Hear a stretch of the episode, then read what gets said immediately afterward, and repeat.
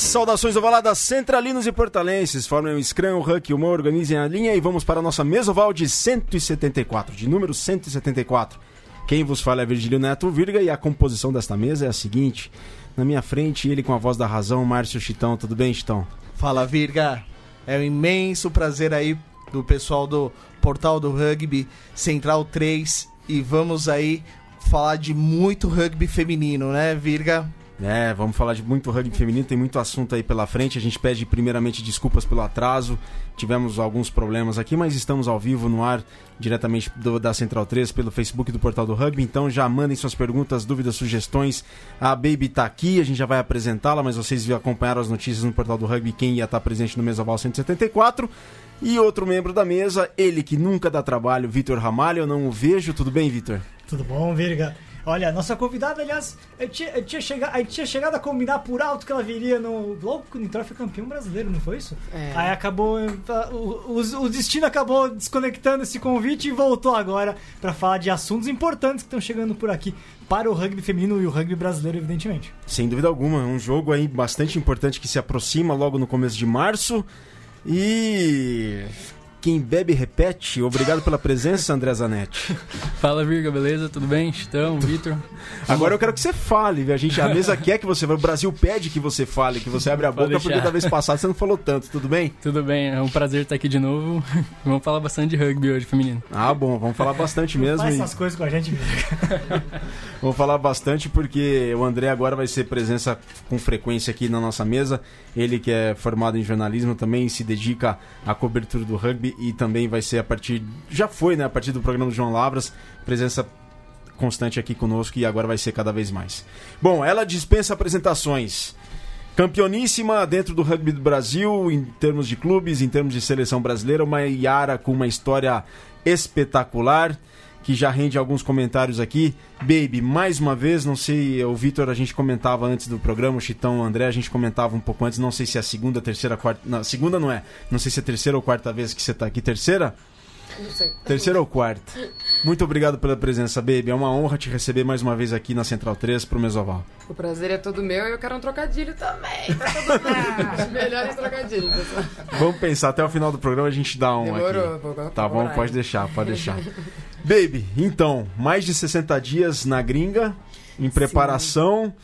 Como é que foi? Vocês passaram o Natal e o Ano Novo lá, não passaram? Como é que Foi. foi isso, se desligar completamente do Brasil e uma preparação nunca antes tida na história do rugby do Brasil de rendimento? E aprendeu o hack ainda por cima. Exatamente. Foi incrível. Foi uma viagem incrível, muito esperada, com muitas expectativas, né? Uma viagem longa também. Quais foram os objetivos da viagem, assim? Ah, os objetivos em si, eu acho que era se preparar, né? Também para as etapas de Hamilton e Sydney, para os Sevens. E para o 15, que a gente está vindo com o movimento novo do 15 agora, também ganhar um pouco mais de experiência. E. Desculpa.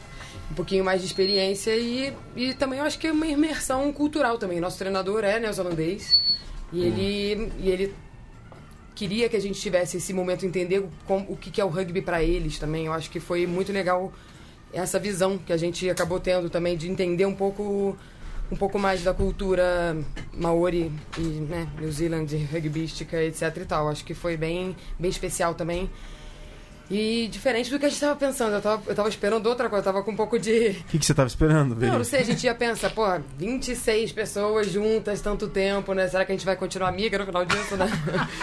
mas, mas continuamos sim e acho que foi importante também para um team bond também, a gente se conhecer melhor. Acho que a gente veio para esse ambiente profissional do NAR, de estar treinando todo dia e a gente perdeu um pouco a coisa da raça do coração, sabe? De de se conhecer mais profundamente e trazer isso para dentro de campo. Então acho que o Hamilton foi uma, uma etapa que mostrou um pouco isso também. Acho que a gente se conectou melhor em campo. Acabamos não tendo o melhor resultado que o resultado que a gente queria, que a gente precisava. Mas eu acho que como grupo a gente saiu mais fortalecido de lá. E como é que foi a programação? Quais cidades vocês ficaram? Onde ficaram? Como é que foi e tudo aí a isso gente aí? vai ter que, peraí, pegar o a cola aqui. Porque não foi pouco tempo. Foi não, não muito foi muito. tempo. Eu vou tentar dar uma resumida para não ficar aqui toda a eternidade, mas a gente ficou baseado em Hamilton, que, é, a, que é a cidade. O Ruben, ele é, exato isso que eu falo. Exatamente, que é a cidade do nosso treinador, o Ruben, e é onde foi o torneio também, né? O Sevens de Hamilton foi no Waikato. Então, assim que a gente chegou, na verdade, a gente já teve uma, uma recepção, né? Um Kiaora, Maori lá na- no próprio estádio. Eles fizeram uma cerimônia pra gente, assim, no dia que a gente chegou, oi, tudo bom, bom dia, que é a hora. Então foi bem, bem legal, assim, ser recebida também já com a cultura, já onde a gente vai jogar, né? Olhando do lado do, do gramado onde a gente ia jogar em breve. Então já botou a gente com o pé no chão lá, tipo, vocês estão aqui pra. Porque muita gente, quando a gente chegou, brincou, ah, foi legal, as férias, né? Eu falei, cara, a gente não tava de férias. A gente ficou 45 dias lá e a gente não treinou, acho que uns seis. Porque a gente viajou bastante, a gente fez muitas. A gente brincou que todas as viagens que a gente fazia eram de uma hora e meia. A gente ia pra um lugar, uma hora e meia voltava. Mas a gente treinava antes. A gente acordava às 6 horas da manhã pra poder, ah, vamos pra Tauranga, pra praia, beleza. Acordamos, treinamos, vamos. E Tauranga também é o lugar onde é o centro das Black Ferns também. Então a gente foi lá antes de ir pros. Porque a gente fez alguns jogos também, depois a gente já fala disso. Mas a gente foi antes, já, já, já conheceu a primeira praia, foi onde elas já treinam. Então a gente já passou na frente dos tipo, já foi se ambientando com o local. E aí, fora isso, a gente também, no, no Natal, a gente passou junto, né? Todas nós lá no, no, no hostel onde a gente ficou, a gente ficou numa School Girls Hamilton, lá bem pertinho do centrinho de Hamilton. Todas juntas, e logo depois, na sequência, a gente foi também fazer uma viagem para Tokoroa, que é a cidade natal, na verdade. O, Ruben é de Hamilton, mas a cidade natal dele é Tokoroa. É E o a gente- Waikato, ele é. o Waikato é em, Hamilton mesmo. Sim, sim, digo, ele é de Waikato. Ah, sim, região. sim, é, a região é todo isso é Waikato. E aí, a, a família dele ofereceu pra gente um lanche da tarde, então acho que foi uma coisa também trazer um pouco da família, de todo mundo que tava pra passar o Natal longe da família, etc. Então ter esse momento foi bem legal também com a família dele, conhecer melhor de onde que ele veio, sabe? Foi bem bacana. Até encontrei a, prima, a sobrinha dele depois no, em Melbourne, tomei, tomei um café com ela. Foi bem legal. Então a gente realmente se conectou ali. E aí depois a gente foi pra Talpo, nesse mesmo dia. Treinamos em Talpo, não foi? É, só férias, tamo... E fomos conhecendo é, o Blue- Lake também. A gente foi e fez bastante... Conhecemos bastante lugares, assim. Tem umas cavernas legais em Waikato também. Sim, na verdade, tem umas cavernas que a gente foi mais no final da viagem, que chama Glowworm Caves. Tipo, você entra no negócio abaixo da terra, dentro da montanha. Tem uns os- mas- É, gente, o negócio com as minhocas, com os minhocas com a bunda, gente, fluorescente. É um negócio muito louco que eu nunca tinha visto na vida. Ô, ô, Baby, só é, a primeira. Porque agora eu tô pensando aqui, puxando de cabeça. é, normalmente, por exemplo, virada de ano, assim, época de Natal, quem costuma estar em atividade é a seleção brasileira masculina de Sevens por conta do punta e vinha que tradicionalmente são nesse período. O feminino, como normalmente não tem, né, punta e vinha, o feminino. É, é das primeiras- a primeira vez que vocês fazem esse, isso de passar juntas o Natal o Réveillon, por exemplo? Não, a gente já fez isso em 2010. Lá em Florianópolis, com Flávio Ah. Santos, essa geração de 2010. Mas no pós- exterior é a primeira vez, né? No exterior a primeira vez, assim, together. Que eu me lembre, sim, pelo menos. Né, Porque é algo que no, no masculino já, já aconteceu, né? Por conta do, do punta ser no primeiro final de semana do ano, antigamente, Sim, pelo menos, sim. né? Enfim. E a gente, e esse lugar aqui das, das Black Caves chama Waitomo Caves. É perto da cidade, na região de Waitomo, que eu tô- anotei tudo para não falar besteira, né? Mais ou menos isso. E nesse mesmo dia a gente também foi na Hot Water Beach e na Cathedral Ca- Cove, que é, também foi muito louco. Tipo, a gente já foi pra praia com umas pazinha nas costas e falei, gente, o que, que a gente vai fazer nesse lugar, né? E a gente começava a cavar uns buracos na areia e saía água quente do. Gente, é um negócio muito louco. Mas também foi uma outra experiência muito louca New Zealander. Tipo, tinha uma montanha, na direção da montanha tinha um lençol freático quente. Aí, Mas você tava, você tava, é você tava naquele grupo que foi em 2012 também, que ficaram, Sim. que ficou vários dias em 2012 com o João Nogueira. Assim, Você tava nesse grupo também, tava- Paulinha, Hammer Springs foi o lugar que a gente foi, que a gente ficou lá nas águas quentes também, foi da hora pra caramba. que era, que era com o Frube, o Razor também providenciou bastante coisa, Exatamente. o Chris, que foi Inclusive, eu naquele encontrei, a gente foi num jogo do Chiefs com o Blues também, Ah, foi, é? um, foi um outro momento da viagem, que eu encontrei o. Esqueci o nome dele, gente, Tobton, esqueci. O Tabs. Tabs, ele. Baby, eu falei, "Ah, I know you. Tipo, ele falou, eu te dei treino, não sei o que. Eu falei, caraca. É, o tipo, Tebs encontrei é o as pessoas. Tabai, o Tabai Tabai Madison. Madison, que Ele foi assistente da, da seleção de Fiji na Copa do Mundo de 2015 e hoje trabalha no Chiefs. Perfeito, exatamente. Ele mesmo, ele me reconheceu. Eu falei, eu te conheço, eu não sei de onde, meu Deus. do céu." Mas eu reconheci ele também, foi bem legal. Vocês chegaram a, a- a- Eu sei que vocês jogaram, evidentemente, contra os times neozelandeses, a gente já fala sobre isso ainda, mas vocês chegaram a assistir também campeonato lá ou, ou não? A gente assistiu esse jogo, o campeonato inteiro tinha na Eu digo, televisão. eu digo feminino. Feminino tinha na televisão rolando o Nationals É, dela. porque eu. Mas não, tivemos oportunidade de ver, assim, chegou a ver as meninas próprias do, do Waikato e da Auckland também jogando, a Manuel, tudo tem, na uma, televisão. tem uma brasileira jogando o campeonato no- o de Seven neozelandês, a Larissa. Larissa Lima? Acho que é isso. Ah, do Bob... ah, Ela, menina que depois ela chegou a jogar no, no Sport em Lisboa, a gente publicou recentemente sobre, sobre ela. Sim, não- eu acho que eu sei quem é, mas não, não tenho. Enfim, é interessante porque ela, ela começou a jogar fora, enfim, né? Então, Maneiro. Só, só colocando. Ó, a Nilva de Fátima da Silveira coloca: Ô baby, minha filha é sua fã, manda uma camisa pra Eduarda, que é a filha dela, colecionadora que também joga rugby, foi convocada pra seleção brasileira feminina de Rugby League, Olha. né? E tem um outro comentário aqui, ó. Baby, o Mário Zerbeto, Baby é a lenda do rugby feminino, tem uma pergunta, Baby. Conta pra gente o que você acha da cobertura do portal aos eventos do rugby feminino. Uma boa Essa pergunta isso aí. Chata que rolou Então, agora. a gente. Boa, Zerbeto. Não, acho que eu, eu entendo que também vocês têm que se dividir nos calendários da vida, mas a gente pode dar um pouquinho mais de atenção, talvez, né, botar alguém mais responsável pelo pelo negócio. Posso até ajudar, já tô quase me aposentando, mas mentira. Ah, mas a gente cobriu tudo que rolou, simplesmente. Sim, sim, mesmo que não. É. O que foi essa polêmica aí, Vitor? Não te É, eu juro, também não entendi, porque eu Alguém mesma reclamou da. Reclamaram da, da manchete que a gente colocou quando a seleção ficou em último lugar. A gente falou que a seleção ficou na lanterna. Lanterna é um nome para último lugar. E aí falaram quando a a seleção brasileira masculina perdeu, que a gente falou é, que a gente não usou esse termo, mas a gente usou logo na sequência o termo. Gente, é jornalismo, tem que ir Ah, renovando, vou- vou né? um Acontece. É, tentando Cada hora tem que um escolher um é. sinônimo para cada, pra, pra cada hora. É, Ó, acontece. a. Xaxá tá na audiência, a Nath Olsen também conosco, o Gordo tava nessa gíria na Nova Zelândia junto com a seleção feminina, claro, ele tava com a seleção masculina. O André Vilaça, o Murai, o Márcio Rosali tá conosco, o Luciano Nascimento, Opa, Cauã, Rafael Alibe. Tem uma galera aqui, Augusto Betil tá conosco lá, que ele teve na semana passada também. O Vitor mencionou que vocês fizeram alguns jogos, você também mencionou. Quais Sim. foram esses jogos de preparação aí, Baby, lá que vocês fizeram na Nova Zelândia? Contra quem foi? Como foi? Como é que foi essa experiência? Foram os mini torneios. Na verdade, o primeira, a primeira vez que a gente foi para Tauranga, que é o lugar onde elas são- estão centralizadas, a gente tem- também fez uma experiência de Marai também. A gente dormiu numa Marai, ficou lá dois dias, porque era uma viagemzinha de uma hora e meia. Então, ao invés da gente ir, voltar, ir, voltar para Hamilton, porque seriam dois dias, né? Uhum. Pra ir e voltar, a gente falou, vamos pra lá, vamos dormir lá. Então, a gente dormiu numa Marai lá. O que, que é uma Marai? Marai é como se fosse um templo maori.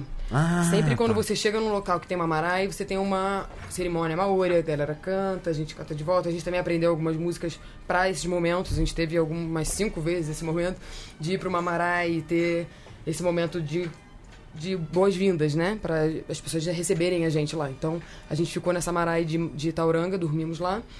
Durante dois dias, chegamos na segunda, na terça e na quarta a gente fez, treinamos lá, né? E na quarta a gente fez jogos contra a China e contra a Nova Zelândia que também se dividiram em dois times, que elas tinham um time de desenvolvimento, elas também estavam fechando a lista delas para Hamilton. E e foi bem legal, foram jogos, a gente começou, ah, vamos jogar um catch, vocês ficaram, vamos jogar rugby logo, faltou duas semanas, vamos. Então foi foi evoluindo assim, no final a gente já estava jogando rugby mesmo. E foi bem bacana. O primeiro a gente até mandou bem, mas ganhamos delas, foi legal. Mas ainda não era tackle, né? Mas a gente ganhou na agilidade mesmo, foi bem bacana. Contra a China foi bom ver também o ritmo que elas estavam frenéticas já deu para deu para deu um step up pra gente, tipo, vamos lá, galera. Foram jogos bem interessantes. Aí na semana seguinte, na quarta-feira, de novo, a gente repetiu a sequência. Fizemos jogos contra a China e contra a Nova Zelândia e elas já estavam soltando a lista no final desse dia. Então dava pra sentir a pressão do lado de lá, assim, foi bem E- e- então, a China fez a legal. mesma coisa que vocês, então, de ficar um tempão lá? Sim. fez? A China, a Rússia também chegou antes, a gente Fugiram também do coronavírus, tá? É, Tá bom. Exatamente. Meu Deus, mais. E no, no domingo anterior a Hamilton a gente jogou contra a Rússia. Também fizemos uns jogos, alguns jogos, né? Também mais dirigidos. Ah, agora vai ser tal coisa. Não foi também tão corrido, mas foi, foi, bem, foi bem legal e bem importante pra gente. E bom é que a gente tava com bastante menino, então foi legal para todo mundo ter um pouquinho da experiência internacional também. Algumas meninas que estavam lá ainda não tinham jogado internacionalmente. Por mais que não fosse oficial, foi legal a experiência, assim, e pra gente também não ficar muito tempo parado, né? Voltar pro ritmo. Tinha jogado em Cape Town, aí ficar hum, 40, 50 dias, sei lá, sem nem jogar. Então foi bem, Mas bem legal, bem importante também. China e Rússia só foi Sevas, não teve nada de 15 com anos. Não, a gente não chegou a jogar 15, na verdade. A gente teve dois treinos específicos de, trein de Scrum Line com o Wayne, que é o treinador do Waikato, e já foi treinador das Black Ferns, se não me engano. E a gente fez muito, muito treino de, de running, né? É, Jogo de situação e tal, mas Scrum e Line a gente não chegou a fazer tanto. Obviamente, o Sevens era prioridade, a gente estava lá focado em, em Hamilton, em, em Sydney, mas esse grupo que foi também tinha esse foco de ganhar experiência, de né, de estar ali e tentar absorver o máximo possível do Wayne, que tava, também deu vários toques. É um estilo diferente, a gente está mais acostumado, acho que, com o estilo argentino, de algumas pegadas. Então foi interessante pra gente também, tipo, ah, pode ser assim também, não tem a regra, não tá escrito na pedra, né? Então, agora segunda-feira começa o nosso camp de 15 e pré, né, Colômbia. Então vamos botar em prática, tentar trazer tudo que a gente absorveu lá, todas as nossas anotações, tudo que a gente conseguiu aprender e botar no campo, né? Vamos pra Ô. Baby, é, vocês também fizeram o Haka, né, pra se despedir de lá. Sim. Como é que foi essa experiência? Foi incrível também. Eu tava bem nervosa, na verdade. foi legal. A gente, ele foi já ensinando o Haka desde antes. O Haka e algumas outras, e uma outra música que a gente cantou em outros momentos também. Que todo mundo falava, nossa, sabem cantar? A gente, sim, a gente aprendeu. Ele aprendeu, ele ensinou pra gente. E a ideia era se elas ganhassem é, Hamilton Sevens, a gente fazia o Haka, porque é uma maneira de mostrar respeito. E a gente também teve outros momentos com ela, além dos dois dias de treino, a gente teve uma sexta-feira que a gente almoçou com elas. E foi uma super oportunidade de poder se aproximar delas de uma outra maneira, de poder sentar na mesa e falar: e aí, Sara, tudo bom? BFF, né? Tipo, oi, tudo bom? Não, eu tô brincando, mas a gente teve esse momento de delas realmente se aproximarem. A gente também cantou a nossa Onaway pra elas, que é a nossa música, né? E elas Brasileira. foram super receptivas. Super. Foi incrível. Porque nos dias, de- nas quartas-feiras que a gente jogou, a gente já começou a trocar uma ideia, né? Tipo, ah, semana que vem vou trazer uma camisa pra trocar, pá, tal, vamos. Já começamos a trocar umas figurinhas. Tem umas meninas também que já estão em outro momento da vida. Mostra a camisa aí pra câmera. Aí, cadê? Essa aqui eu ganhei da Teresa Fitzpatrick. Levanta um pouquinho só. Fitzpatrick. Oh, yes. Ela ainda me deu um short, uma chuta. Eu falei, gente, calma, amiga, tá tudo bem, não precisa de tanto. Mas foi muito legal porque a gente teve esse contato. E a gente também tá num momento de transição na seleção brasileira, de ter umas meninas novas, né? Estamos trazendo várias meninas novas agora. E a gente trocou essa ideia com elas. Elas, a gente também, a gente, tipo, trocando ideia com as mais velhas. E elas, tipo, ah, casadas, agora a Waka acabou de. A Waka não, agora ela é Fuller. A, a, Ah, a Stacey Fuller. Ca- Acabou, tinha acabado de casar, acho que inclusive enquanto a gente estava lá, foi na segunda semana, ela, ela casou. Então, hum, a gente ia dividindo nossos momentos, né, de vida, assim, foi bem, bem legal. E aí, quando a gente se encontrou na sexta-feira, a gente já tinha assunto pra falar, né, tipo, yeah, talk to me. Você lembra se alguma delas esteve aqui no Brasil em 2016? Sim, Ah, tá. A, a, Ruby, a Ruby Tui teve A aqui, Fitzpatrick que teve aqui também já. sim, Fitzpatrick também. a Nathan Wong, ah, várias delas Ela- tiveram, na verdade, se a gente parar pra ver, né. Ela E a um Portia então- tava lá, a Portia tá machucada, mas ela tava lá também, almoçou com a gente. Algumas meninas que sempre tinham uma cara meio fechada, tipo a, Bra a Brazier. É, algumas meninas que sempre foram, mas assim, a gente tá num ambiente de torneio, ninguém vai ficar dando sorrisinho, né, pra ninguém. Então acho que foi o momento da gente poder conhecê-las melhor e entender que é, é o jeito que elas trabalham quando elas estão no torneio. Elas não tem por que se abrir. Tipo, a Ruby é a única que, tipo, chega, é, fala com todo mundo. Mas elas todas são um pouco mais na delas, né? Estão meio que concentradas pra jogar, então tem muito essa. Então foi muito legal. Baby, são quantos anos de seleção? Ah, Desde o começo, né? 2004. É, pensa aí, faz os cálculos. 16 anos. É, exatamente. Aí eu tenho a juvenil de 16 anos que eu falo, Jesus, Jesus. E agora, né? você falou da, dessa mescla lá na Nova Zelândia que tá subindo bastante garota nova e tal. Como é que é? Como é que essas as mais novas te veem dentro do grupo, assim? Como é que é? É, é admiração? Como é que você sente alguma coisa? Você sente. Claro, se- sempre tem um respeito, mas você percebe que algumas ainda têm uma certa cerimônia para se dirigir até você? Existe isso? Como é que as mais novas te veem dentro do grupo, assim? Ah, as novinhas me adoram, né, gente? É um negócio incrível, mentira. Eu acho que tem essa admiração e o respeito também, obviamente, mas eu sou muito do povão da galera. Eu não fico, tipo, eu não. É, eu não tenho muito essa, essa coisa de. Eu fico, ah, gente, que para de admiração. Para com isso, eu não, não sei. Eu só não. Eu entendo que elas me veem assim, porque eu já tenho toda a história que eu tenho e elas me admiram por isso e por outras coisas. Mas minha ideia é me integrar. Tipo, você vai jogar comigo, amiga. Não fica com essa cara pra cima de mim, não. Vamos Mas lá. elas, elas perguntam muitas dicas, elas perguntam, elas Sim. perguntam muita coisa. Elas sempre pedem um feedback, sempre sempre estão pedindo pra eu estar de olho. Ah, você pode ver tal coisa. Quando eu tenho alguma coisa pra falar, elas não ficam "É, né", falando, tipo... A galera sempre... elas Elas, tentam ouvir, tipo, e pedem também, né? Feedback e tal. É, acho que é... E é importante também, é um exercício pra mim também, de estar observando as amigas, de, tipo, como é que eu posso tirar o melhor dela. Também já, é- eu acho que é outro... Outro olhar, assim, que a gente tem que ter também. Você pensa no futuro tá do lado do Ruben ali, lá de fora? Agora, nesse momento, assim, eu não tô fechando porta Claro, nenhuma, claro, né? claro. Vamos combinar, mas é, Eu acho que com esse grupo agora eu sou muito próxima com elas emocionalmente pra, tipo, dar treino pra elas. A gente tá muito no. Eu acho que ia ser muito difícil pra mim agora. Talvez no futuro um pouco mais longe eu possa estar assim, mas eu não tenho uma. Eu tô há muito tempo no alto rendimento. Eu acho que eu tenho. Meus olhos brilham mais pro desenvolvimento. Eu acho que eu ia ajudar mais se eu tivesse. Se eu for ajudar no desenvolvimento do que no alto rendimento. Eu entendo muito bem, eu vivo alto rendimento há muito tempo. Se eu tiver que trabalhar com ele, trabalharei. Não vai ser um problema, mas eu tô um pouco de saco cheio dele já, assim. Já tô muito tempo. Eu entendo que é performance, né? mas é uma cobrança que é que é ruim, é chato às vezes, porque é o seu trabalho, você tem que fazer. Eu sei que você tá cansada, mas você tem que fazer. Tipo, é meio ruim às vezes, porque é uma cobrança, é uma pressão natural do alto rendimento. Eu acho que o desenvolvimento tem uma coisa mais tranquila de, tipo, tudo bem, você tem seu tempo ainda, você tem que desenvolver, mas você ainda tem tempo para fazer isso. Então, Tudo só... é momento, né, Bi? Exatamente. Tudo é momento. Vamos ver o que, que vai dar. Chitão, você tá muito quieto aí, cara. Não, é muita história, é muita coisa aqui. Você tem 500 falando. mil anotações aí. Ah, sempre tenho, né? É... Vou falando dessa da história aí da, da Nova Zelândia. Nessa última viagem aí na Nova Zelândia, você percebeu a evolução das Iaras, assim, de quando vocês chegaram do primeiro dia ao último dia?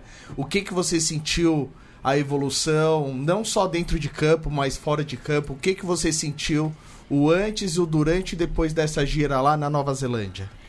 Uh, pergunta uh. boa. Eu senti uma evolução, sim. É, eu acredito que a gente não. Foi o que eu falei no início, a gente não tinha esses momentos de estar mais juntas, de estar.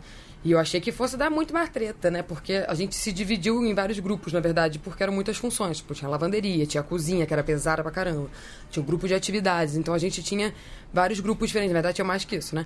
Mas agora eu não consigo lembrar todas as, as missões mas ah, o grupo de material também, hidratação. Então a gente conseguiu se organizar e eu acho que todo mundo também doou um pouquinho de si para ter a paciência de entender que cada uma tem seu limite, de entender o momento e realmente tá ali naquele momento, não ficar também tipo, ai, pô, toda hora no Brasil a gente falou, gente, só o telefone, estamos aqui na Nova Zelândia, fofinha, não vamos ficar no telefone, sabe? Tipo, então acho que a gente conseguiu uma assim, se imergir naquele momento. E por isso que deu certo do jeito que deu. Então, eu acho que isso foi uma evolução. No início, a gente estava bem desconectada, estava tendo alguns atritos. A gente tem um grupo muito heterogêneo, como eu já falei, tipo, de idade, de background, de tudo. E aí a gente teve até uma primeira reunião, que fazia muito tempo que a gente não tinha, de sentar a bunda todo mundo e vamos falar e vamos botar os pingos nos is. Então, foi bem importante. A partir daquele momento, a gente conseguiu fluir na viagem. E aí, no final, a gente foi vendo os frutos, né? De, de realmente estar tá mais conectada em campo. Eu acho, eu senti isso pelo menos, eu não sei se é uma, um sentimento então, de todo. Você acha que se essa viagem na Nova Zelândia tivesse feito antes do, do começo do, do circuito, os resultados que, que teve, né, infelizmente não foram os melhores resultados da, das Iaras. Você acha que poderia dar algum resultado diferente em alguns jogos e alguns pontos no, nos torneios? Difícil falar, né? Talvez, assim. Eu acho que ela veio no momento que ela tinha que vir também. Essa viagem, tipo... A gente tinha que começar o torneio e ver o que, que ia rolar, mas acho que a gente não conseguiu botar para fora o nosso rugby agora, que a gente tá conseguindo ver. Tipo, tudo bem, jogamos, não, não conseguimos ganhar, mas você vê que a gente tá jogando muito melhor, né? Pelo menos, Sim. assim, né? Já Acho que demorou, mais. é, demoramos para conseguir tipo, tudo bem perder, mas jogar jogando bem, tudo bem também, sabe? Tipo, no momento a gente tá jogando com os melhores do mundo, né? Tudo bem, óbvio, mas a gente quer muito mais. Mas tava difícil. Então, se a gente tá, está difícil, vamos com calma.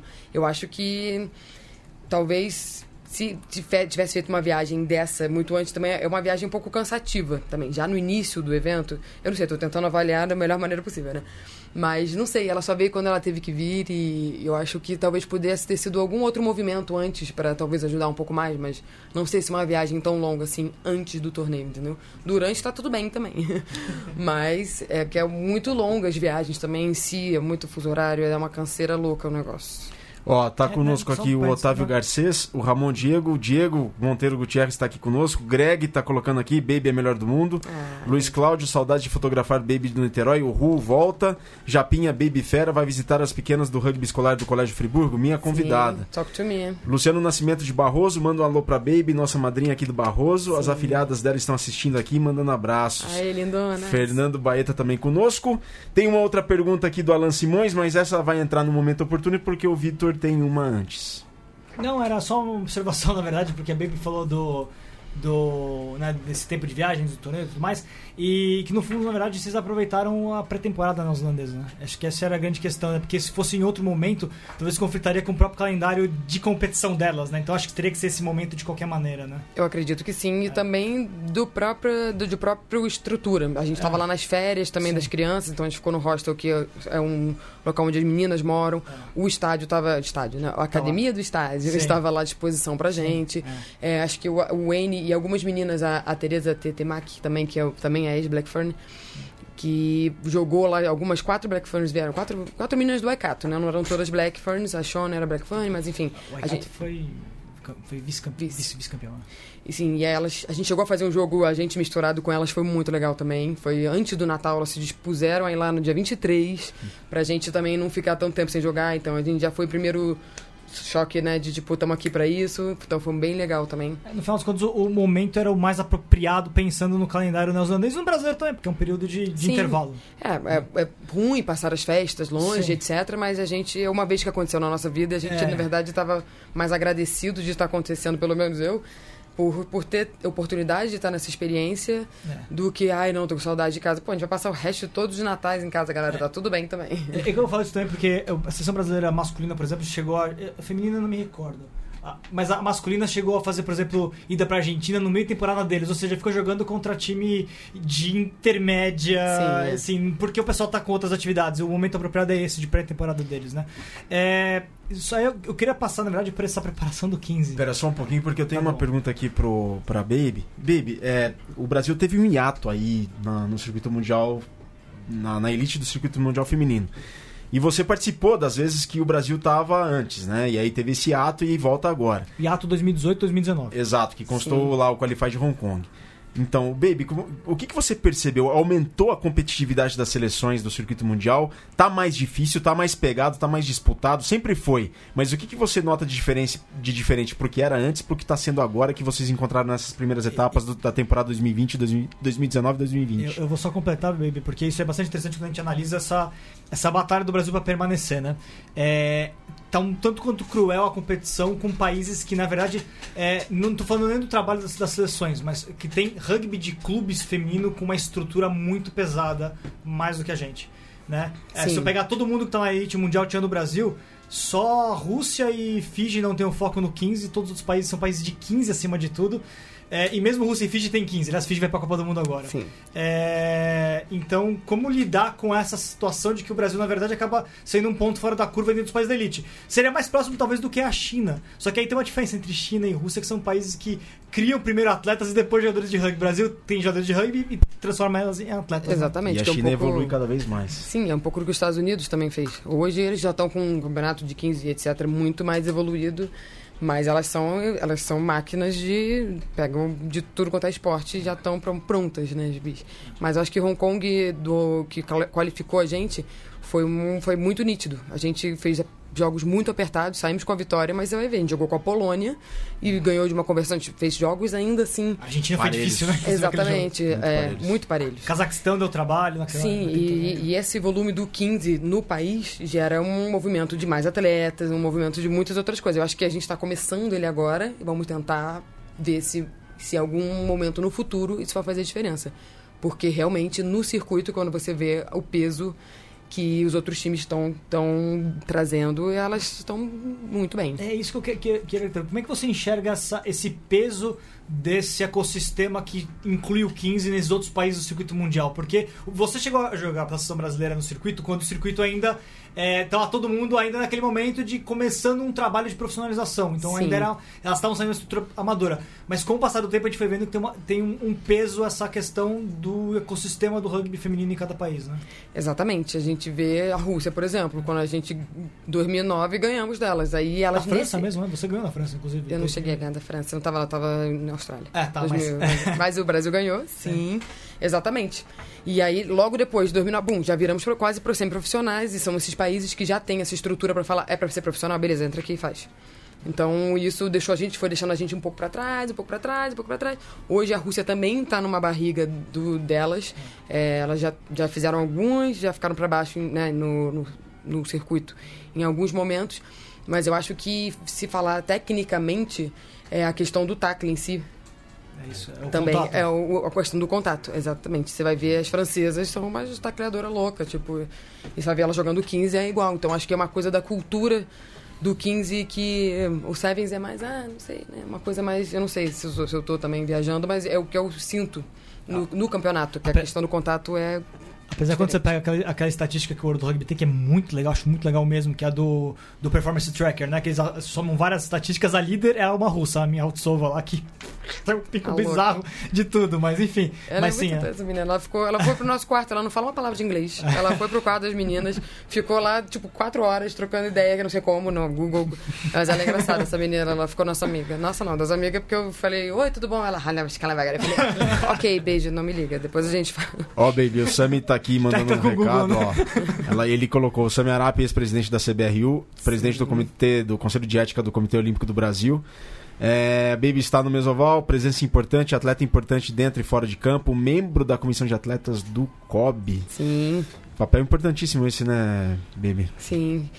Importante, né? O rugby tá dentro do COB também com um pouco mais de expressividade. Pra mim foi bem importante conseguir entrar nessa. Quem mais faz parte desse conselho? É, Eu- te- Termina agora o ciclo, é isso? Sim. Com toque? Exatamente. Ah, o Thiago Camilo hoje Thiago é, o, Camilo. é- é, ele é o presidente, junto com a Yane Marques, que acabou de ter um neném, então ela tá meio afastada. Mas a gente tem a Hortência, tem grandes nomes, o Emanuel, é, Baby Futuro. Baby Futuro, né, inclusive. a amiga da, da, da Pa- Paulo, a Paloma e o Okimoto das Maratonas Aquáticas. Tem vários, se eu for falar... Ah, eu falo Poliana. Okimoto. Poliana Okimoto, minha melhor amiga, né? dá pra ver. É que eu chamo ela de Oki. BFF. Mas, enfim... É, a gente tá ganhando muito mais expressividade dentro do COB. A gente consegue agora um terço dos votos. Então a gente tá realmente conseguindo falar um pouco mais pelos atletas, assim, deu uma mexida, né? Porque era uma coisa, ah, eles, é, existe a comissão de atleta, tá? que eles fazem? Ah, nada. Então a gente conseguiu criar uma ouvidoria no site, a gente conseguiu realmente achar um caminho para os atletas que realmente estão tendo problema, que não fosse a própria confederação, porque às vezes é a confederação que é o problema do atleta, e aí ele vai falar, então, você pode avisar lá no COB que eu tô tendo problema com você? Isso não vai acontecer, né? Então, acho que a gente conseguiu criar canais de comunicações hum, muito, muito mais... Sólidos. Sólidos, exatamente. Obrigada. Ó, vamos falar de 15 agora. O Vitor deve estar coçando a mão pra falar isso. Nossa, deve estar Não, doido pra falar isso, mas não eu começo. Só ele, tô aqui também. Com Tem várias até perguntas, perguntas. aqui. Meu WhatsApp Ai, tá, meu tá bombando. gente. Só, só pra colocar, né? O Brasil vai jogar, é um jogo, né? Brasil e Colômbia, 7 de março, que vai ser na Colômbia, Na né, Medellín? Sim. Começar com a pergunta do Alan Simões, só a entrada Olá. já. O, o Alan mandou essa pergunta logo no começo e vamos começar com isso. Pergunta aí pra, Bre- pra Baby, qual o grande desafio para desenvolver o rugby 15 feminino no Brasil? E se você acha que existe uma mega preocupação com a segurança por ser 15 e a questão do rugby feminino? Uh, eu acho que para conseguir desenvolver o rugby de 15 a gente precisa talvez de mais incentivo de ter realmente um torneio começar um torneio nem que tenha WO mas começa entendeu? Ter um ter os eventos que estimulem a coisa acontecer porque eu sei que tem times que já já têm estrutura mas não ah, a gente eu acho que é um movimento que partiu muito da gente. Ah, vamos fazer, tipo, ah, as meninas do Band vão fazer no final, na Lions. É, é uma coisa muito largada na nossa mão né? Eu acho que eu entendo que a World Rugby não, é, não vai incentivar isso agora, porque a gente tá. que ela vê o Sevens como um caminho de, né, mais fácil para eles, eu não sei, mas. Enfim, acho que também a gente tem que se coçar também para a coisa acontecer, mas eu acredito que se a gente começa a ter uma coisa, um calendário, já ajuda um pouco. Eu acho que esse movimento agora desse primeiro ano que vai ter a seleção, de novo, ano passado teve um amistoso e tal, E esse caminho que a gente está tentando fazer de jogar com a Colômbia, se a gente ganhar, vai pro Quênia, se a gente vai dar um boom também, vai dar uma estimulada, porque a gente fala que o rugby é democrático, Mas é o 15 que é democrático. mas o 15 é que é mais democrático, porque o Sevens não dá, não dá. A gente entende que, que ele exige, exige algumas especificidades para você conseguir jogar o jogo né, no nível alto. E, baby, o Augusto, que teve aí semana passada do Erechim Rugby, ele perguntou aqui, baby, o que é fundamental para um clube desenvolver e manter uma equipe feminina? O que, que precisa? Precisa de um bom treinador. Não sei se é o caso dele, se é ele mesmo. Mas precisa também, eu acho, da parte social. A gente. é, eu, pelo menos, quando eu comecei a jogar, eu gosto de jogar com as minhas amigas. Então, se eu não tenho um outro um bom motivo pra estar lá, pode ser, pode ser um problema pra mim. Ah, vou lá só pra ficar sarada. Tipo, só pra jogar rugby. Tipo, eu acho que é importante a gente criar vínculos dentro do clube. Foi é o que, é o que me trouxe pro rugby foram as pessoas. Eu comecei a jogar rugby e falei, gente, esse negócio não é perigoso, né? Não dá pra jogar não, né? Mas o que me fazia voltar lá eram as pessoas e eram os valores. Eu acho que se o clube consegue viver os valores e as pessoas realmente acreditam naquilo, é, eu acho que pode dar certo, sim. So- Sobre as eliminatórias, né, só pra explicar, né? Então o Brasil vai jogar contra a Colômbia. Quem vencer de Brasil e Colômbia enfrenta o Quênia. E aí Sim. quem vencer vai pra repescagem mundial. Exatamente. Se o coronavírus não mudar as coisas, porque cancelaram, cancelaram é, é, não, e cancelaram o campeonato asiático feminino de 15 também. Sério? É, que vale uma vaga no. no- Não sabia disso. Então, assim, pode ser que mude a, a estrutura, mas enfim. Coronavírus à parte, é, Ah, eu trabalhei de máscara, caramba. Tava na Austrália, falei, eu não, vou botar esse negócio, gente. Tá É, o... Então, essa, brasileira tem essa sequência. Colômbia e, e depois Quênia. Quênia é um país que tem há bastante tempo rugby 15, todo ano elas jogam é, lá na África. Como que você... Você não jogou o primeiro jogo do Brasil contra a Colômbia ano passado, mas como Não. que vocês... Como que foi a, a, a- a análise posterior daquela experiência dentro da, da seleção brasileira?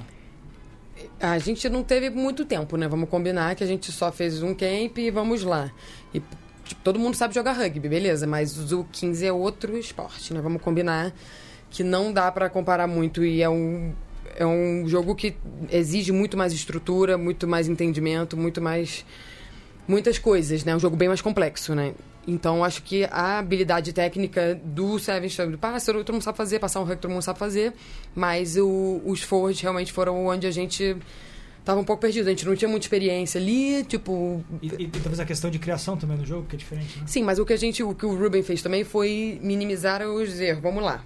Tipo, a gente, o nosso line tá ruim, vamos sair jogando penal dentro das 22, que não é o ideal, mesmo que a gente perca, né? Eu entendo também o lado dele de tipo, vamos tentar fazer o básico bem feito pra sobreviver a este jogo e todo mundo sentir o que que é jogar um jogo de 15, né? Porque acho que é 97% daquele time, acho que fora a Izzy, a Andressa, a Iris, eh, posso estar perdendo alguém ainda, mas tipo, não tinha quase ninguém tinha jogado um jogo de 15 na vida, e Você nem jogou na Austrália, né? Sim, eu joguei na Austrália. Izzy começou jogando 15 antes, depois. Enfim, cada uma tem a sua história dentro do 15, mas é muito difícil transportar isso pro. eu- Faz anos que eu não jogava também, então. Não sei se eu tivesse lá também se eu tinha ajudado muito. Mas as análises de vídeo foram. A gente precisa. A gente precisa melhorar nossas estruturas, principalmente, né? O Scrum Line. E eu acho que a gente já vem fazendo isso, de certa forma. Ah, os nossos backs são basicamente a galera do Sevens, então a lá a gente também treinou bastante isso. E acho que é a estrutura de, tipo, não ficar mesmo, saber qual que é o seu próximo trabalho. Saber qual que é o seu próximo trabalho. Então, esclarecendo isso, a gente que a gente vai ter um jogo bem melhor. E bem mais fluido e bem mais tático. E o que vocês sentiram das colombianas? É, porque apare- é que difícil a gente saber que medida realmente existe o rugby 15 lá. Mas as informações que chegam aqui, a gente vê pela- pelas postagens deles lá, é que tem rolado há mais tempo, inclusive de 15. Com certeza. 15 de clubes, inclusive, né? Sim, sim. Rolou. Lá rola muito mais. É, eu já joguei na Colômbia, inclusive. Ah, já? Já. De clube? Sim. Ah. Não, na verdade eu fui jogar um campeonato ibero-americano, blá, blá, blá. Eu joguei com, com a equipe de... Lac, lac, lac. Medellín, é. Não, eu tava tentando lembrar o nome da equipe. Enfim, fiz até dois traizinhos, mas, mas já existe há bastante tempo. É. Eu já, já tive essa experiência de ir lá e, enfim... Elas são mais experientes, elas entendem melhor o jogo, con- con- conseguem aproveitar melhor os momentums do jogo, Mas eu acho que a gente ainda tava com muitas coisas de Seven engarrada nas costas. Tipo, caía no chão, já apresentava a bola, tipo, pescava. Não, já, amiga, calma um pouquinho, mas dá uma roladinha no chão antes. sabe? Umas coisas que a gente não tem o timing ainda. De a gente perdeu umas quatro bolas de penal de segurar a bola no chão, porque a gente caía já, tipo, ah, uh, apresenta. Tipo, não é esse time. E o Baby, como é que esse time, como é que trocar, como é que se troca essa chave no meio de uma temporada de Sevens intensa, trocar essa chave agora para um jogo tão importante que é de 15 valendo vaga na Copa do Mundo? É, vai ser complicado, mas a gente, a gente já, tá, já tá se preparando para isso, né? Vamos combinar. Mentalmente. Mentalmente, é. A gente teve esses momentos na Nova Zelândia de parar, estruturar, anotar, pensar, vamos ter que levar isso pra. Porque assim, tinham oito meninas lá, né? Do, na teoria, não tinham tantas meninas assim, tipo, primeiras linhas mesmo, tinham três. Eu acho que a Bu e a Bea também tiveram uma temporada nos Estados Unidos, também foram campeãs nacionais lá. Ah, é, a boa é exato. Exatamente. Então acho que ela, a Bu também já trouxe algumas coisas, já dava uns toques, não, pô, vamos fazer assim. Então você vê que a experiência faz muita diferença pra quem tá vivendo aquilo. Então, A gente publicou recentemente um artigo falando das que brasileiras tinham vencido, tinha sido as duas no, as duas irmãs. Unidos. E, e, essa lá, e essa outra jogadora brasileira que foi campeã em Portugal, jogou também e também na Nova Zelândia. Eu vou pegar certinho o nome dela, mas se não me engano é Larissa. Enfim, só pra colocar. Legal. Mas é interessante que existem algumas experiências já no exterior, né? É, que é o, o, que a gente, o que a gente já tem de, de, de 15 rolando na prática. O que falta é conseguir transpor pra, pra quem Sim. tá aqui, né? É, eu acho que é tudo experiência também. A gente é um movimento que tá começando. Também acho que não adianta a gente exigir da gente mesmo que agora tem que. É uma oportunidade que a gente conseguiu abrir. Ui! Se dependesse da, da colombiana lá, da Alejandra, amiga lá da. Minha amiga da Colômbia, né? Ela falou: não, não, a vaga é nossa. A gente, não, não, a gente vai disputar a vaga. Mas é, virar essa chave é complicado, né? Não, com certeza. A gente. É, é, um, é, um, é uma complicação, é um jogo complexo, mas a gente. Se a gente tiver um mínimo de entendimento já e conseguir botar um pouco mais de coisa em, em prática, eu acho que a gente pode pelo menos fazer muito mais frente. Bloquinho do Nari, então, esse carnaval. Uhul! Começa agora segunda-feira, então. Exatamente. E seria importante que na próxima eliminatória, enfim, que não acabe, não seja só as vésperas da eliminatória, que tenha todo o ano sul-americano, né? não só as vésperas da eliminatória, e que seja algum jogo aqui também, né? Porque eh, eu tinha feito essa, esse levantamento num artigo opinativo que eu fiz recentemente, que era sobre eh, como que falta a seleção brasileira feminina poder jogar no Brasil, porque a gente, vocês não jogam no Brasil desde 2016. De- Sério, aquela sério? Eu não me liguei nisso. Tô... Desde os Jogos Olímpicos. Desde os Jogos Caramba. Olímpicos. Não tem nenhum, nenhuma competição no Brasil. E o 15 nunca jogou no Brasil, jogou na Holanda em 2008 e na Colômbia 12 seguidas agora, esse ano e o Sim. ano passado. Então, são coisas importantes. Na verdade, isso é uma coisa que eu queria perguntar pra você, porque você jogou várias vezes aqui no Brasil já, Sim. é, mas menos do que o pessoal do masculino, por exemplo, está acostumado a jogar todo ano. Vocês não jogam todo ano no Brasil. Como é que é isso? Que- que- porque certamente faz falta isso, né? Sim, é um pouco da pergunta que, que me fizeram antes. É, é o que faz falta. Por que estimula? Não sei o quê. Não tem ninguém assistindo, não tem. A gente. qu- Quando acontece aqui, eu acho que caught more people eye, sabe? Tipo, pega mais. Agarra mais gente. Tipo, a parada tá acontecendo aqui, pô, vamos ver, vamos estar lá, vamos apoiar. Ah, a parada acontece lá, ah, vou ver na, na madrugada. Que, tipo, quem quer mesmo ver, mas a gente tem que invadir a casa das pessoas e não esperar que elas vão correr atrás da gente. Pra gente querer que a coisa cresça mesmo. Então acho que com certeza falta isso, falta a questão do calendário. Esse bloquinho, gente, agora que eu ouvi que tá musiquinha de bloquinho. É, tá a música, é a música da a música tema do Mesoval. Ah, eu achei que era o. É, do bloquinho do, do, do Nar. Vou vir abrir aqui a Larissa Lima, a Suelen Oliveira, que é ex-Guanabara, e a Tamara, que é ex-Vitória, é, e. Band também, né? jo- Jogaram no, no esporte, foram campeãs no esporte. E a Dininha também jogou no esporte, né? Que acho que ela não chegou a jogar o 15, O enfim. National, É, que foi, campeão, que foi a Copa Ibérica, que é contra o campeão espanhol. Mas enfim, só pra, só pra colocar. De qualquer maneira, acho que é, talvez uma das coisas mais importantes no momento pro rugby brasileiro feminino era a seleção brasileira voltar a jogar aqui. Até pra, porque é uma questão, inclusive, de conexão com o público, de, de criação de ídolos mais próximos que as pessoas, que as meninas estão começando a jogar agora nas categorias de base, que falta categoria de base no Brasil, mas está acontecendo. Teve Sim. o M17 esse ano agora, né, de novo. Acho que o segundo ano seguido, né, que tem M16, depois agora é M17, né, na Copa Cultura Inglesa, agora, Super Sevens Juvenil. É, faltam, falta, talvez elas né, poderem ter essa, essa visão. Não só, vocês estão sempre nos clubes, vocês estão sempre por aqui. Sim, mas, mas jogando com o assim, Brasil. é. É. uma inspiração diferente, né? Com certeza. E ô Baby, como é que você vê o rugby de clubes feminino no Brasil? Te preocupa? Você vê em que estágio e qual, o que, que você espera pro futuro, assim? Como é que qual que é sua qual que é sua análise sobre o ponto de situação? Eu- a gente está, acho que, num ponto, eu não vou dizer crítico, acho que a gente ainda não chegou nesse ponto ainda, mas o que eu vejo hoje é os- alguns clubes se tornando empresas e alguns clubes se ferrando cada vez mais porque estamos trabalhando no amor, estamos no amadorismo. Então o que eu sinto é que está começando a existir um gapzinho entre os clubes que têm grana, que têm como investir, que têm uma estrutura e os clubes que não têm.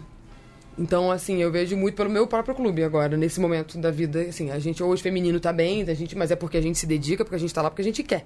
E vejo outros clubes que, que tem grana, que tem investimento, que tá com a camisa toda estampada, que tem gente que consegue trabalhar pelo clube e correr atrás disso, patrocínio, não sei o quê, porque é um trabalho. Não adianta você falar quanto tempo você vai gastar para conseguir incentivar um projeto, para você conseguir realmente juntar grana.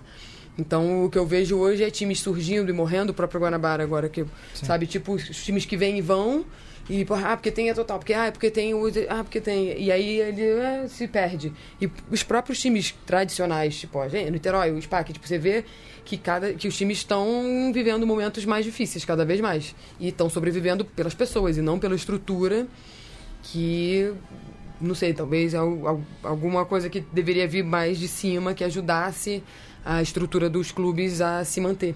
E a questão da- do interesse pelas meninas mais novas pelo rugby, assim, você percebe que existe a- o interesse, cresce. Como é que você vê ah, esse cenário aí para até mesmo para o futuro e o futuro sustentável do rugby feminino, do rugby feminino no Brasil? Eu até ia acrescentar, essa geração nova tá mais engajada no, no rugby, baby? Então, temos um problema com essa geração, né? Não quero, não, não quero ser pessimista, mas a gente tem que fazer um trabalho de formiguinha legal. Porque não, não só o rugby, mas as mulheres estão, estão praticando menos esporte no geral. E isso é uma coisa preocupante para todos os esportes. Você vê um esvaziamento de uma vida esportiva ativa é, dentro das próprias escolas, né? Todas as crianças têm ai, problemas psicológicos, ou é, ou é deprimida, ou é, ou é frenética demais. Tipo, o que eu vejo é um ciclo de coisas que acontece que a pessoa tá com a cara mais enfiada cada vez mais no telefone e, e tem menos incentivo de estar praticando esporte. Então, acho que o nosso trabalho é de formiguinha, é de ir no colégio, antes que essas crianças sentem a bunda no sofá e fiquem obesa, vamos lá, tirar elas de lá, entendeu? E... Já estão ficando. Não, eu tô brincando, mas é assim, é uma realidade geral, não só do rugby. Então acho que as meninas que se interessam estão engajadas porque elas querem estar ali. E não porque, ah, eu tô aqui fazendo negócio, entendeu? Então acho que que é um trabalho que tem que tirar essas crianças, trazer elas sim. E antes dos 16, tem que começar a baixar mais. Acho que depois do- de 2016 a gente teve um boom de projeto social, de um monte de coisa rolando, mas é, é, é complicado. É uma geração um pouco complicadinha. e é isso que te chama a atenção, querer ir trabalhar com desenvolvimento, então. Sim, é um desafio bem grande. Eu acho que é, que é uma coisa que, que a gente tem que quebrar. Não dá pra deixar acontecer naturalmente. Ó, a Edninha colocou aqui, no Sporting ela jogou tens e sevens, e de 15 ela jogou no Espanha, no Crat. Isso, ela falou Boa. isso no, no vídeo documentário que tá lá no, no Sesc, ela, ela fala sobre isso, se não me engano. É Ó, Márcio do iniciar. Alib coloca, você é grande demais, você tem que conhecer o CT do Melina, Sim. tá? A Lídia Pérez, irmã do Murilão, tá conosco. O Werner Grau também tá, o Lambari tá aqui conosco, ele, até, ele comenta, baby, uma fera. Boa. Uma fera é a irmã do keep, da, de uma keep walking de coração, que é a Cris. Aliás, o Lambari foi um dos Aí, responsáveis por a gente ir lá pro, cobrir a Copa do Mundo de Sevens 2013 em Moscou. A passagem foi Nascimento Turismo na época que ele trabalhava lá. Galera. Foi com o Lambari, viu? Só pra colocar que eu fui pra lá, parte foi via ele. Ó, o Rony, o Rony ele faz uma pergunta, pergunta aqui. Por que a seleção brasileira não faz jogos contra clubes brasileiros mesmo? Além do desenvolvimento do- do- da própria seleção, ajuda a divulgar o esporte e a manter os clubes atuantes. Sim, a gente já teve esse momento na vida, a gente já antes já tivemos, mas não é uma questão muito comigo, assim, meu treinador que tem que querer, né? Claro. Acho que já teve sugestões de fazer, de fazer coisas assim, mas o calendário também não ajuda muito e, enfim, tamo, não sei, eu, eu entendo, mas é complicado. E tem agora cada vez, estamos enxugando cada vez mais a seleção. Então a gente até, ano passado a gente praticamente não jogou com nossos clubes, né? Foi bem... Eu cheguei a jogar uma, etapa, uma etapazinha, mas eu entendo também o lado dele, eu acho que também tem essa rincha, não uma rincha, mas um uma problemática aí das meninas da seleção não poderem jogar com o clube, mas aí tá quase começando o circuito mundial, como é que você vai arriscar suas meninas, enfim, é nosso trabalho também, então a gente também não pode falar, não vou jogar com... Então é tudo uma questão um pouco complicada e, pô, um pouco de calendário, né? No início do ano ninguém faz nada e agora todo mundo quer jogar ao mesmo tempo. E, na verdade, a, o calendário do circuito mundial para esse ano no Brasil foi os calendários. Positivo que o World Rugby fez crescer o circuito mundial de Sevens, mas a gente tem Sim. seleção brasileira jogando, contando Jogos Olímpicos, circuito mundial e sul-americano, que agora vão ser três etapas, a gente tá falando de é, 12 torneios. Exatamente. 12, fora torneios aí amistosos, alguma coisinha menor que possa aparecer de preparação para outro torneio, né? Sim, fora o 15. E fora o 15, não, fora o 15. Né? Fora o 15. Então a gente tá com um calendário bem recheado e, bom, e é complicado. né? André, você tá quieto aí, calado, cara? Tem uma pergunta aí pra Baby? Não, eu tava pensando, daqui a uns 5 anos mais ou menos, eu imagino que boa parte da seleção feminina vai se aposentar, algumas atletas. Como que você vê a- as novas atletas que estão chegando? Eu acho Você que... acha que a base do Brasil tá. Não, eu acho que não. Acho que essa- esse momento vai acontecer agora e daqui a cinco anos a gente vai ter as pessoas que estão jogando agora. é, o que eu, é o que eu imagino. A gente tem um gap grande hoje de. Tem meninas, maior, várias meninas de under 22 e a galera over 25. Então tem um gapzinho grande aí. Acho que tem poucas meninas na seleção que tem entre 22 e 27. Tem as, uma galera mais old. E eu acho que essa galera mais old não vai ficar muito mais tempo. E essas meninas de 19, 20, 20 e poucos vão estar com 27. Acho que nenhuma vai estar com 30 ah, daqui a 5 anos. Então eu acredito que depois dessa Olimpíada vai acontecer um pouco do que aconteceu depois de 2016. Vai ter um, um esvaziamento das olds. E as meninas vão ter que assumir aí. As mais novinhas. Ô, ô Veiga, deixa eu só fazer uma coisa. O Plínio mandou mensagem aqui, lógico. O Plínio, Nascimento Turismo, era com o Plínio, né? Grande abraço pra ele, foi o responsável. Eu lembro que a nossa negociação direta foi com o Lamparina. Só por isso. Foram os dois, Pô, o evidentemente. nome da Plínio. companhia, o nome da É, empresa. lógico. Caramba. Obrigado, Plínio, agora eu tô, lógico. dando- tô dando treino pro Pasteur também agora. Eu tô junto com a turma. Ah, você tá dando treino pro Pasteur. Aliás, Sim. o Pasteur hoje soltou uma nota que vai, faz- vai fazer um jogo treino. Sim, daqui a eu tô indo pra lá, gente. Vamos lá, todo mundo convidado. Ah, Vai, vai ser portão aberto É, isso? tá- Sim, eu não sei, tô brincando. Eu tô indo porque A eu porta tá aberta? A porta aberta, a gente recebeu a notícia que os portões seriam fechados. Ah, Então, é? oportunidade É. do Virga pegar com a camisa do Corinthians que ele Não tá é na gaveta, jogo. né? Isso. A louca, né? Convidando os amigos sem saber pra festa na casa dos outros. É, então. É, não sei, eu tô. Eu vou lá fizeram que eu fizeram uma vai, né? divulgação que os portões vão ser fechados, mas, puxa, sei lá, a gente Bom, não eu vou estar entendeu. lá, a- qualquer mentira. Tá, a gente não entendeu muito bem. Até o Cole ficou. ia mandar aqui um comentário, mas acabou não mandando. Tudo bem, tudo bem. Baby, a gente tá chegando na reta final do Mesoval 174. Oh, yeah. Mas antes de ir pra rodada final, qual que é o seu momento mais. mais marcante dentro do rugby, tanto no clube quanto na seleção, assim? O que, que é inesquecível pra você? O que, que foi. O que que. Ai, Pergunta, né? Um Profunda, menino. Com certeza, né? na seleção, a Olimpíada não era, foi um sonho, né? Poder jogar em casa, na frente da minha família, com os meus amigos, com, né? Foi, foi muito incrível. Era uma coisa que eu queria muito. E quase não aconteceu, né? Que eu fui a 12 segunda chamada na lista, quase infartei, mas eu tava lá. E... Ah, é, eu não sabia disso. Não, não. Depois disso, o, o treinador ainda falou: não, não, você vai ser vice-capitão. Agora você é uma das vice-capitãs. Agora sim, né? Agora, né? Mas ele fez de propósito, porque ele me conhecia, sabia que eu ia ficar surtada. Mas enfim, deu tudo certo. Tava lá, foi muito, muito incrível. Acho que eu consegui também jogar um bom rugby lá, então fico saí bem satisfeita da Olimpíada, bem feliz. E com o meu clube, ah, meu clube tem vários momentos, né? É, acho que a gente ser bicampeã foi muito legal, foi muito muito especial também, que a gente estava com a Babi também se aposentando, com várias coisas acontecendo. É, tem momentos muito mais olds, né, de poder jogar com a minha irmã, tem muitos momentos especiais que A Cris Futuro, que é a Cris árbitra. Futuro, a árbitra, lindona. Nem deve estar me vendo, deve estar trabalhando, mas tudo bem, te amo mesmo assim. Mas eu acho que meu clube é minha casa, né? De onde eu vim, onde estão minhas raízes. Eu não tenho. Teve, tive muitos, muitos momentos lindos e já estou um pouco afastado. Estou há cinco anos morando aqui em São Paulo já. Cinco já? amigo? Cinco já. Caramba. Tá tá até bobeira. aclimatada Vai com o fazer seis agora no meio do ano, gente. Tô ficando. É, o clima ela pegou até o, a- a- o clima paulistano aqui, tá achando ruim o calor também, né? Não É. pra tá achando ruim esse calor. Não, não. O termostato continua o mesmo. Ah, tá, Mas- eu tô morrendo aqui. Para. Mas sim, momentos muito bons, assim, de, de também com a seleção, de estar podendo ganhar de times grandes, etc. Bem, bem, bem legais. O Plínio coloca hoje no Pasteur portão fechado, mas quinta-feira no SPAC, portões abertos. Pra seleção Opa! brasileira, tá? E fiquei sabendo também que o bar do SPAC vai estar aberto. Vai estar aberto também. E o Plínio coloca Baby, adorei o papo, sabe tudo. Bom, a gente tem que encerrar aqui o Mesoval 174. Causei. André, considerações finais. É, eu queria saber só a sua expectativa para as Olimpíadas de agora. Como é que vai ser? A expectativa é grande, né? Estamos aí, temos 19, não, 5 meses, né? Faltam 19 semanas, não sei se eu contei as semanas certas, mas falta por aí. É, muito focadas agora na reta final. Temos aí esse calendário cheio, então vai ter oportunidade para todo mundo que está que tá no grupo agora. Então, se tudo der certo, tamo junto, tamo aí. Vitor, considerações finais. Valeu, Virga. Sempre um prazer ter a Baby conosco, né? Já tá terceiro ou quarto, é difícil fazer essa conta aí do número de programas. Que no negócio de... Não, mas já tá entre as líderes já aqui de, de retorno do, do Mesoval, hein? Já tá no, no na lista do, dos... O papo é inesgotável. Inesgotável, inesgotável. sempre. A gente fica aqui pra e, sempre, né? E aquela coisa, né? Expectativa para Jogos Olímpicos e tudo mais, mas assim, eu volto a dizer, eu gostaria de voltar a ver a seleção brasileira feminina jogando no Brasil. A gente precisa disso. Concordo. Uma das coisas que tá faltando mais. Eu até citei a, a viagem que a gente fez lá pra Moscou. A única vez que a gente fez cobertura na Europa de uma seleção brasileira foi a seleção brasileira feminina em 2013. E a gente ainda tava bem engateando e tal, mas o, fundo, o fato é, falta jogar aqui, porque aqui, é aqui a gente pode dar um tipo de, de, de trabalho na, com, com a seleção de, de comunicar, de mostrar, diferente do que jogando no exterior, né? Concordo. Chitão, Opa. considerações finais. Obrigado, baby. André, Vitor, Mate, Virga, foi um ótimo papo e acabou muito rápido.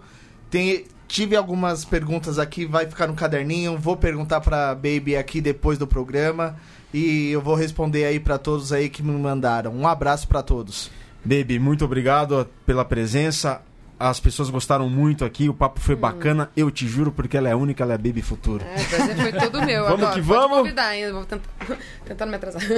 Não, obrigado, Baby, obrigado mesmo. Desculpa. A gente fica por aqui, é uma honra Obrigada a tua presença. Obrigada a vocês, meu prazer estar aqui também, poder falar um pouquinho e falar um pouquinho pra galera o que, que tá rolando de verdade. Tem muita gente que acha que a gente vai lá, é, bom, bom esclarecer muitas coisas, muito bom. Obrigada pela oportunidade. Nós que agradecemos, Baby, todo sucesso e todo êxito para você e para toda a seleção. Uhum. A gente fica por aqui, volta semana que vem. Saudações voladas, galera, e um grande grande abraço.